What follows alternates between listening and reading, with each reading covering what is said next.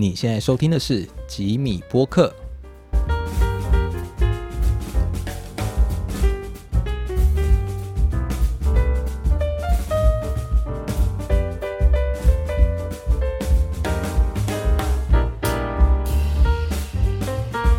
Hello，欢迎收听吉米播客，我是主持人 Jimmy。那就在我们八月二十七号这一天啊，迪士尼它宣布了一件非常重要的消息。就是他即将在明年的一月一号开始啊，他要退出我们的台湾电视的频道了。哦，讲到这个，其实就是蛮哀伤的，因为迪士尼算是 Jimmy 我童年一个蛮重要的回忆指标啊。因为小时候也算是电视儿童啊，可能有些听众也跟我一样，就是常常会有晚上或是下课后啊，是小时候转台，就是一直在看迪士尼 Channel 的那个画面。那包含现在很多我们知道重置的电影啊，比如说《狮子王》的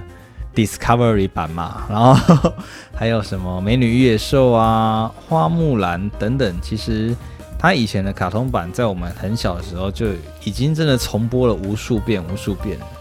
所以说，它在我小时候的印象其实占据是蛮深的。虽然现在长大了，不会再去看 Disney Channel 了。真的是几乎没有在看，因为现在看电视的频率少。那就算真的开电视，也是电影台跟新闻台之类的，真的就不太会去转卡通的频道了。而且小时候看会觉得它有时候有些内容啊，它除了有剧情之外，它还有一些教育的成分在。所以我觉得对于这样来说，它的其中一些节目其实也算是蛮适合寓教于乐的啦。那其实也不用担心说以后再也没办法在台湾收看到我们这个迪士尼的节目了。他在 Facebook 的粉砖，他有表示说，虽然明年一月一号后会停止营运，但是他未来会透过我们现在比较多人在使用的像 Netflix 之类的平台，那他有他的 Disney Plus，他依然会继续放送他的节目，所以。如果真的很有心想看，那当然还是有办法可以看到，不用太过紧张。那这个迪士尼频道，其实它在台湾呢也已经根深蒂固了二十六年了，真的是蛮长的一段时间啦。虽然说比我年轻，可是已经是我的九成多的 寿命时间点。那现在想想，其实那个时候播了很多我觉得还不错节目，现在好像没有在播了吧？可是那时候真的是晚上都会看，它好像都会在我忘记九点还是十点了，固定播出，有点像是连续剧感觉的短片节目，比如说像孟汉娜，然后什么天才魔女瑞瑞，然后还有小茶与寇弟。哦，小茶与寇弟，我相信应该是比较多人相对有听过节目啊，就是一对双胞胎在饭店里的生活。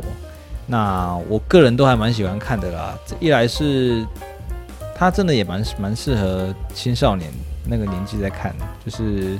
十五十六岁吧，我好像是那个年纪看的。